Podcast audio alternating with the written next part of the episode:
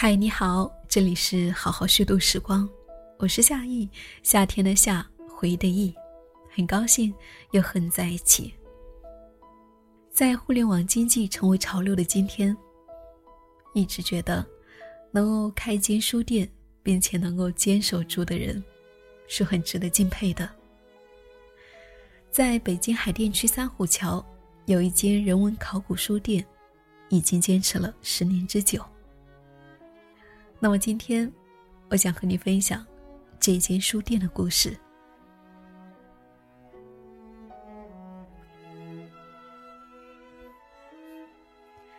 北京海淀区三虎桥的人文考古书店内，店长红霞仍旧在紧张的忙碌着。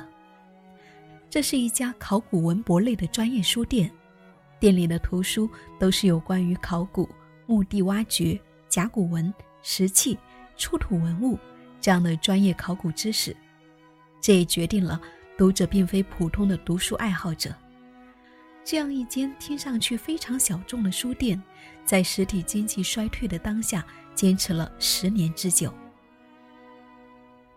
二零二一年年底，一篇“十年了，这家冷门考古书店为什么能活下来”的公众号报道在网络上火了起来。书店也出场变成网红的滋味，事情一下子多了起来。不仅在最开始的几天里，客流量由平均每天一两个客人，猛涨到几十上百，到月末结算，这一个月里实体店的销售额甚至抵过了去年一年。红霞也前前后后接受了近十家媒体采访，不过她很清楚，流量如昙花一现，热闹过后。该干嘛就干嘛。最近关于介绍书店的公众号推送，点击率仍旧动辄几万，但是随着人们好奇心的散去，书店已经渐渐恢复到往日的平静。书店所在的三虎桥并不偏远，某种意义上还可以说是靠近市中心，离地铁六号线花园站不远，但是确实有点难找。在一个典型的北京老胡同里，四周都是老旧小区，路很狭窄。用红霞的话来形容，就是越走越不像是有书店的地方。不过，当你终于摸到了书店门口，发现从地铁走过来也就十来分钟。无论是从外观还是内部看，书店仍旧保持着传统人文书店的气息。两间屋子都放满了书，空间不宽敞，过道也很狭窄，但是这种怀旧的感觉却令人感觉舒服。书架上满满当当，《中国考古学百年史》《洛阳邙山陵墓群考古报告集》《荣与狄》《陕北史家河与辛庄战国墓地考古报告》。似乎是专业人士或是历史爱好者才会感兴趣的领域，一般人也很难想象到，原来考古书籍竟然有那么多条目和种类。挂着的对联进一步强调了书店的定位：考古文章源自田野，琳琅满架只待使者。以千字文字序排序的书架，似乎暗示着人们没有一定的文化功底。很难读懂这一间书店。书店里面不卖咖啡和饮料杂货，但是尽管空间不宽敞，还是在角落里面摆放了桌椅，供顾客们休息阅读之用。在一年中的大部分时间里是足够用了。红霞说：“虽然四周都是住宅小区，但是书店与所在的社区发生的关联几乎为零。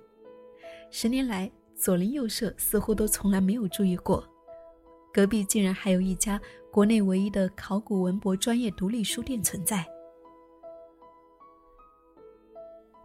数年前，书店也曾经以延长营业时间、进一些历史小说来尝试拉近与周围人们的距离，但结果都不了了之。反而是与房东之间的互动更加令人感动一些。这栋楼属于某个院校。租约可以一年一签，书店经营最困难的时候，红霞他们还曾经和学校去商量，可不可以半年一签，对方同意了。当书店度过了难关，恢复到正常年签的时候，对方也替书店感到高兴。在十年前，这里是一个仅仅有着三十平米铺面的小型书店，那时候正在读大学的红霞还是兼职。十年后的今天，书店。已经扩展到了两个店面加一个办公室的规模，有一百五十平米。红霞也成为了店长，当然租金也从最开始的每月三千元，一路涨到了现在的两万多。中间伴随着实体书店衰落，网络买书成为主流的时代变迁。人文考古书店能够走到今天，与创始人安野志的坚持。和红霞的努力是分不开的。她思路敏捷，做事干练，有着南方姑娘特有的一股韧劲，而她的最青春的十年都与这一家书店有关。红霞接任店长是在二零一七年底，颇有点临危受命的意味。但是与书店的结缘，是要从她小时候讲起。作为八五后的红霞，从小就喜欢读书。但直到高中，身边都没有像样的人文书店，他心中便萌生了开一间有着咖啡书香的书店的想法。亲近书店的机会在偶然间来到。二零一一年，还在首都师范大学历史学院读大三的红霞，因为做家教结识了作为学生家长的知名考古学者许宏和妻子安野志。那一段时间前后，作为媒体公关人的安野志正在为开设一家考古书店而奔波。二零一二年，专业对口而又对书店工作感兴趣的红霞就去帮忙做兼职，就这样成为了元老级的员工。书店完全是从零开始，创始人和员工都是第一次接触这个行业，尝试了所有可能的办法去开拓业务，比如说。跑遍北京的出版社，进了所有能进的考古文博图书，或者是给所有能找到联系方式的考古从业人员发邮件推荐书目，再有建了公众号和微博，尝试用网络来推广书店。最开始，书店完全是藏在深巷无人识的状态，因为太专业，没有办法做成大众喜闻乐见的社区书店。有时候一天也卖不出去几本书。那时候红霞管账，他还记得书店最难的时候，账面上只有不到十万块。但是最开始的耕耘慢慢带来了转机，依靠着网店和最初那些一个个打电话发邮件联系上的机构客户，经过两年多的努力，二零一四年书店的销售终于有了起色，活了过来。二零一五年，红霞研究生毕业时，顺理成章地留在了书店工作。从兼职转为正式员工没多久，他发现进书、理书、与客户沟通等琐碎而复杂的书店工作，和想象中悠闲咖啡书香完全不一样。他想要跳出这个圈子，看一看自己到底适合做什么，于是辞职去了一家新媒体公司做广告投放。这是一份不用加班的工作，他做的也很顺手。直到二零一七年快年底的时候，安以志找到他，希望熟悉流程又有专业基础的他能够作为店长接手书店。红霞没有立即答应，对比于一份朝九晚五的稳定白领工作，他很清楚回去之后要面对的并不是坦途。郑重考虑了两三个月之后。最终让他做出决定的，是骨子里一直以来想要做书店的梦想，以及对于放弃学了七年历史专业的一份不甘心。终于有一个机会让我实现梦想，而且路还是已经搭好的。反复思考以后，我发现还是想要做书店的。二零一七年十二月一日，他正式回到考古书店接任店长。这一年。他三十一岁。红霞回来的时候，几个员工离职，很多事情都被中途搁置，需要立即处理。他当天就调整好状态，投入到紧张的工作中。花了有小半年的时间，他把书店的事情全部理顺，并组建了一个新的能干的团队。令他欣慰的是，直到现在，这个团队也没有一个人离职。这些措施效果可谓是立竿见影。二零一七年之后，书店每年的总销售额都超过了五百万，而实体店、网店和机构客户的比例一直保持着稳定的状态。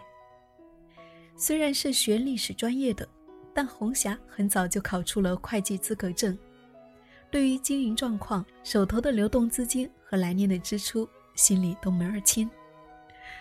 有了前几年的打磨，成为店长的红霞对于书店的管理更加得心应手。他想得很清楚，运作一家书店是不可能满足所有人需求的，关系到一个定位和取舍的问题。所在的地理位置也决定了书店不会是面向大众的。这些因素将书店的受众固定为考古文博行业从业人员，比例达到百分之八十以上，还有一部分历史爱好者。书店的稳定经营也证实了专心做书的方向是对的。店里面过去不卖咖啡和简餐，以后也不打算卖周边。而关于时下流行的直播卖货，红霞曾经合作茶文化的师兄。合作在店里面尝试过一次，那一次虽然效果很不错，不过他还是确定以后不会走这一条路子。关键还是卖什么书，选书这一块一直是由红霞来把关的。其实这个没有太多诀窍，就是选择适合我们店的书，需要有一种专业判断能力。当你做久了，就有了一种对于做书的敏感度。只要看到这个地区、这个出版社、这个作者，扫一眼书名，就能够有一种判断，是不是可以卖掉，不用太多纠结。还有一点令红霞觉得骄傲，我们的新书也很多，一个月能有一百本到一百五十本新书上架，而且每天都有新书上架，在追求利润和囤书之间追求平衡，也挺考验人的。我算是一个书痴，每年剩下的钱都买书了，看好的书就多囤一点，这也是一个很好的再投资。比如说，过了五年，这本书不再出版了，我能够让读者买到这一本书，那我就厉害了。书店现在的书既全面又专业，专业论著有，冷门甚至绝版的书也有。店面加仓库共五万余册的存书，令专业人士也十分赞赏。不仅国内的博物馆、大学机构或从业人士问他拿书，就连国外的学术机构也经常会请他一寄就是几箱子书到海外。书店的书讯和书单也在考古圈子里面受到欢迎，而且每位员工都能够对来找书的顾客提供专业的咨询。书店在二零二零年遇到了一次严峻的挑战，即新冠肺炎疫情的爆发。最开始的那些天，书店一直处于停摆状态，房租还得照付，有坐吃山空的感觉，让他感到迷茫。那段时间，他经常失眠。红霞的解决办法就是让自己忙起来。实体店不能够正常营业，但是网店还在做。他和员工每隔三天就来寄一次书，每到发货的那一天，他都觉得特别开心。这样的日子一直持续到四月份，疫情平稳了，书店也逐渐恢复到正常的营业状态。不过，即便疫情的时候再难，红霞也从来没有想过放弃。有问题，那就去解决问题。让红霞感到欣慰的是。十年的积累，变成了一笔无形的资产。不仅是书店这么多年沉淀而来的抗风险能力，实体店和网店互为补充，还有客户资源的积累。不仅是专业机构和从业者，还有普通的散客对于书店的信任和支持。有上海的顾客看了报道，专门带着孩子来买书；也有人买书的时候特别说明是为了支持书店而来。这些都让他坚定了继续把实体店做好的信心。他从来不担心分享书店的经营心得会被外面复制，因为这一些因为书产生的关联、互动和积累是无法复制的。红霞认为，书店所呈现的样子。就是店长努力的样子。经过近十年的摸索和积累，考古书店终于有了他向往中的模样。而随着考古文化的回潮，报考考古专业的学生也在增加，书店则提供了一个平台，让热爱历史和考古的人能够找到他们所需要的内容。这一些都让他感觉开心。他也终于。看清楚了自己的心，那就是一辈子和书店打交道。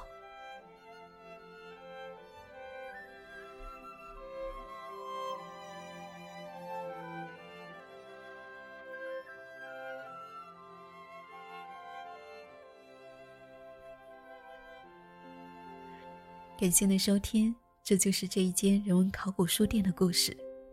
我是夏意，感谢我的声音有你相伴。如果你想要听到更多好好虚度时光的故事，可以关注公众号“好好虚度时光”。